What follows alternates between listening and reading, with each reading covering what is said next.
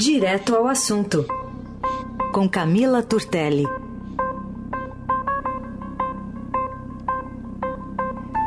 Olha lá aí, bom dia, Camila. Bom dia, Carol. Bom dia, ouvintes. Eu voltei! Eu voltei! Mas depois vai começar a folga de, de no novo, certo? Eu voltei é, e já tô, in, já tô indo. Não, na não, verdade. Na verdade, não, não. Eu vou direto, eu vou direto. Parabéns, então, para você. Ah, tá bom, obrigada. Camila, vamos começar falando sobre Sérgio Moro, porque parece que ele tem conversado com bastante gente, com empresários, enfim, e tem dito de que não vai ser um anjo vingador contra políticos, né? Já que muitos torcem o nariz para essa chamada terceira via, porque ele carrega essa, esse combate à corrupção que muitos acabaram entrando, né, ao longo dos últimos anos. É, ele tem um probleminha ali com a classe política, ninguém gosta muito do, do ex-juiz Sérgio Moro. Mas como a, tá na coluna hoje, né, a gente está mostrando que o Moro também não tem folga aí entre Natal e Ano Novo continua bastante ativo na, na sua pré-campanha. E a coluna teve acesso ontem a uma conversa entre ele, o ex-ministro da Justiça de Bolsonaro, e alguns empresários.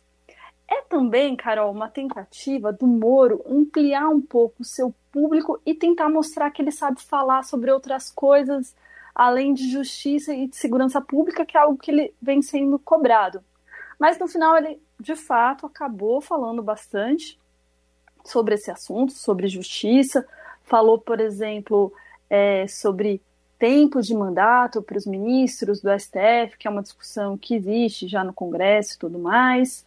Citou, sem entrar em detalhes, é, necessidade de reformas para a instituição, instituição aí no caso o STF, e ele tomou um puxão de orelha durante a conversa. É, o puxão de orelha foi por ele, por Moro não estar falando na língua do povo durante a pré-campanha, como o ex-presidente Lula sabe fazer muito bem, né? O Moro concordou com esse puxão de orelha que ele tomou nessa conversa de um empresário e ainda tentou entrar é, um pouquinho em economia, falando sobre economia, e citou a reforma administrativa que é um texto que ficou parado no Congresso, não saiu nem da Câmara ainda, e ele diz que o, o caminho na questão da reforma administrativa é aplicar temas burocráticos à realidade prática. Ele, ele deu um exemplo, que a reforma está sendo focada em redução de custos, mas é, deu a entender ele que, o que no que a reforma precisa ser focada, na verdade, na eficiência do, do do serviço público, falou sobre escolas de menor custo ou de qualidade. Bom, é, ontem o jornal trouxe uma matéria bem interessante do, do Vinícius Valfré, justamente sobre os, pré, os pré-candidatos que estão colocados aí para o Palácio do Planalto, tentando ajustar os seus discursos para ampliar o eleitorado e tentar conseguir votos em grupos nos quais os adversários navegam um pouquinho melhor. Então, Carol, por exemplo, o Valfré cita na matéria o Bolsonaro tentando mirar suas promessas para um público de menor faixa de renda, que é o que ele fez, garantindo o auxílio emergencial e, e é, mirando, direcionando boa parte do, do seu discurso nessa garantia é, no final desse ano, com a questão dos precatórios. O Bolsonaro precisa também conquistar mais fãs no Nordeste do país, né? Mas aí a gente pode dizer que ele está perdendo uma boa oportunidade, que é na questão da, da tragédia da Bahia. Ontem eu conversei com bastante gente, é, políticos de direita, de esquerda, e muita gente criticando a ausência do Bolsonaro lá na Bahia durante essas chuvas que a gente está vendo. O Bolsonaro Sim, tá, nas redes sociais está né? bem forte, né? Bem forte. Tava até uma, uma hashtag alta agora de manhã xingando ele por causa disso, né? Ele já está de férias faz um tempo, né? Teve o episódio lá da lancha e tudo mais. Assim, lá na Bahia ele tem um cabo eleitoral forte, atuando, bastante atuante, que é o ministro da Cidadania, João Roma, que é também pré-candidato ao governo baiano. Sim. Mas não adianta, né? ele precisa das caras, né? Ele precisa estar tá lá. A situação na, na Bahia tá terrível, né? A gente vê cada vídeo na internet, toda hora, a gente é, ficando ilhada, precisando de ajuda. Mas, enfim, para eu não me perder no assunto e voltar aqui na, nessa questão dos pré-candidatos se moldando para tentar conquistar voto, o presidente Lula, por exemplo, está tá se armando para realizar encontros com líderes evangélicos para recuperar o apoio desse segmento que foi decisivo na vitória do Bolsonaro em 2018. A ideia, isso ainda está na matéria do, do Vinícius Balfré, né? Que a ideia do ex-presidente é enfatizar contradições na, postura cristã do presidente, como, por exemplo, a falta de compaixão pelas vítimas da Covid-19. O Lula, na verdade, ele já vem realizando esses encontros com lideranças evangélicas. Em novembro, teve uma reunião organizada pela deputada Benedita da Silva. Em junho, ele esteve com lideranças da Assembleia de Deus também. E só para voltar no Moro, que é também da, da matéria do Valfré, o, o Moro teve vídeo viralizando no TikTok. Pois é, tá né? TikToker. É, mas não teve dancinha, né? Não. Faltou uma dancinha. Como você faz TikTok sem dancinha? É. Mas, bem, você viu aqui uma fórmula, né? Dá para ser popular de outras formas. Dá para ser popular de outras formas. É. Ele também fez um vídeo todo meigo de Natal. Ah, ao lado da que bom que você citou Rosângela. esse vídeo. A gente está com ele na ponta da linha aqui. Vamos, vamos ouvir um pedacinho. Vamos, vamos.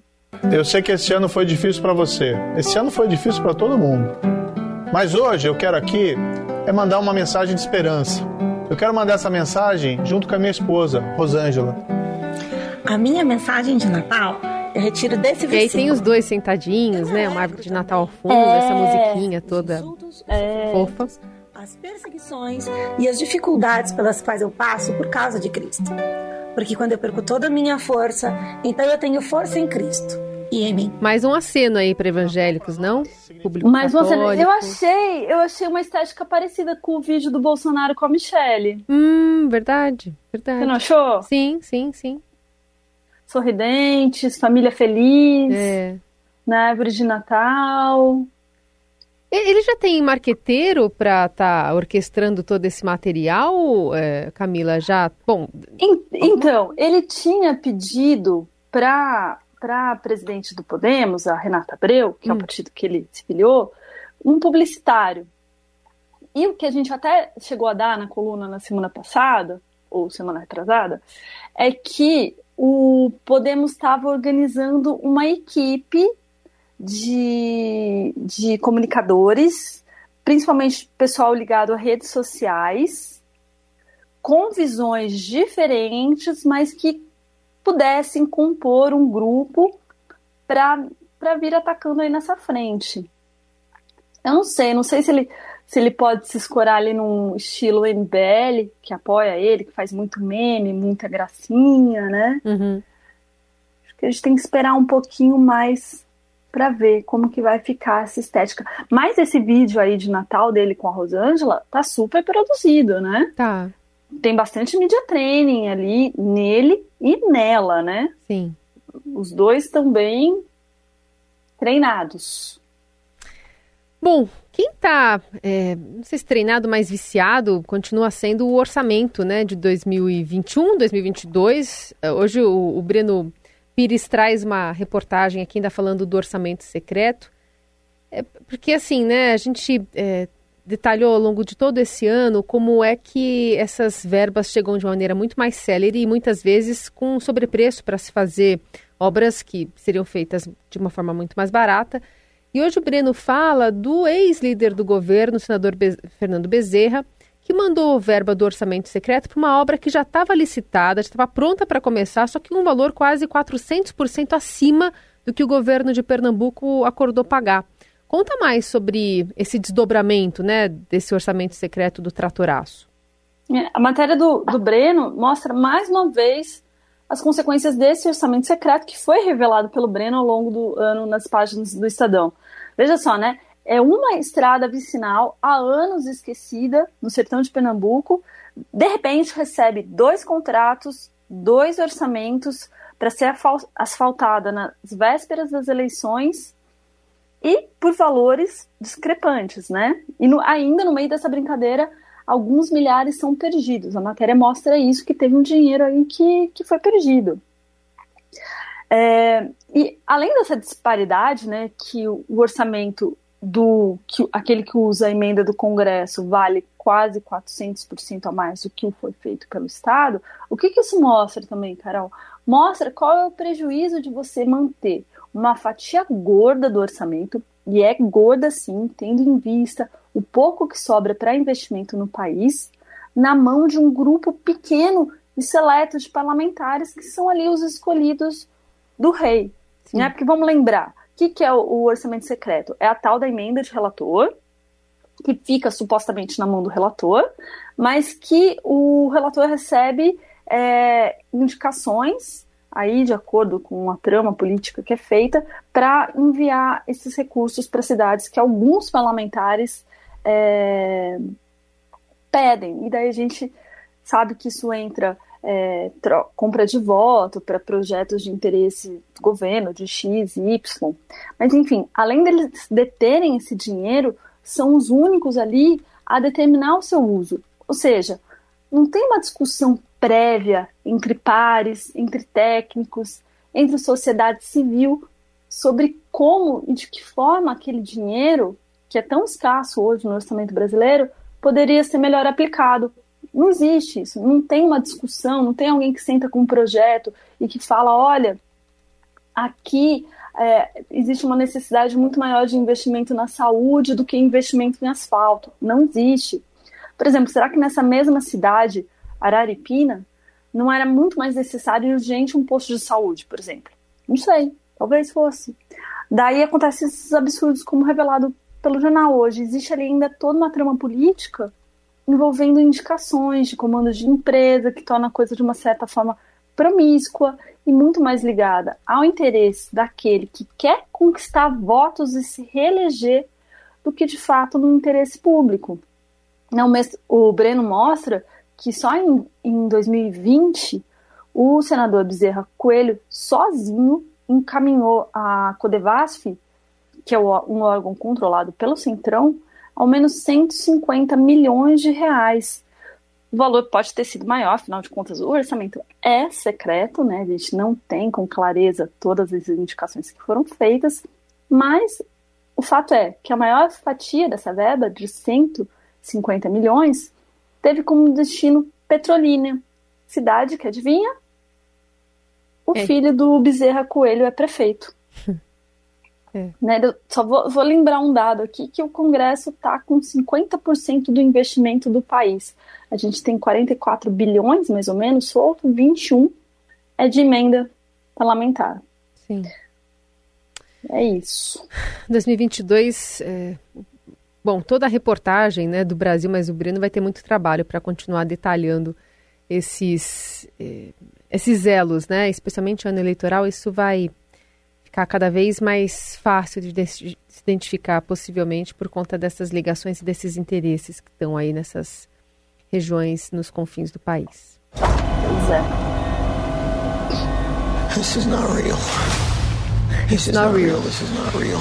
A gente está ouvindo aqui o trailer de um filme muito comentado, né, nesses últimos dias. Não olhe para cima tá dando o que falar nas redes sociais. É um filme da, lançado pela Netflix agora na, na véspera do Natal.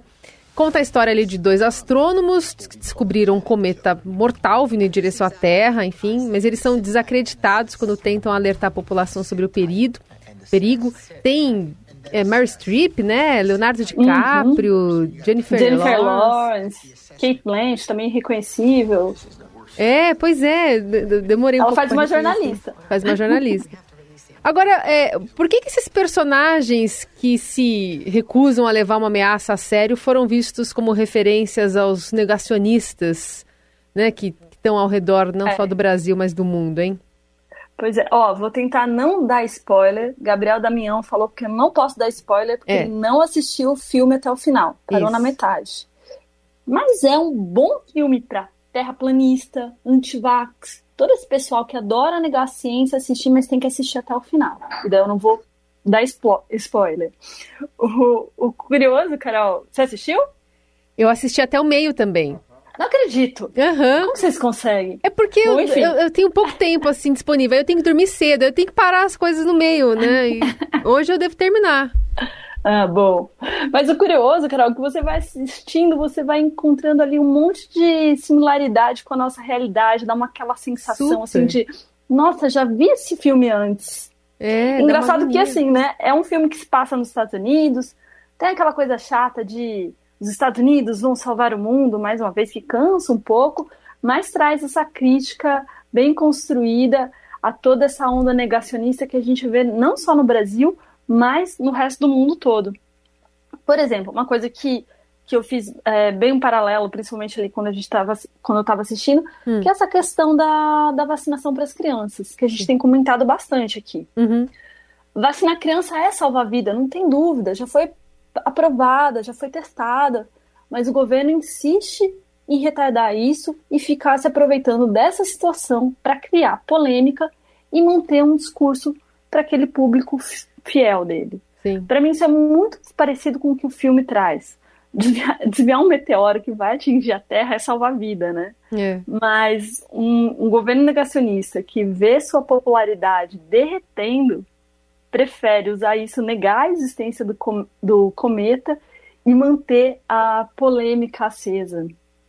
É, e usa esse jargão, né? Vem cometa, que a gente sempre fala, vem meteoro, né? Que a gente traz é. aqui, sempre quando tem alguma é. coisa para acontecer. Mas é isso, é um filme que é muito curioso porque ele foi feito, come, começou a ser rodado antes da pandemia, depois terminou no meio dessa confusão toda e tem um, um, um roteiro super atual que dá para fazer diversas é, leituras a partir dessa, desse paralelo que você apontou. As mulheres não são ouvidas, por exemplo, né? Nem quando As... pode salvar Sim. o mundo. Enfim, tem várias coisas aqui que, que dá para a gente fazer uma análise do nosso cotidiano aqui.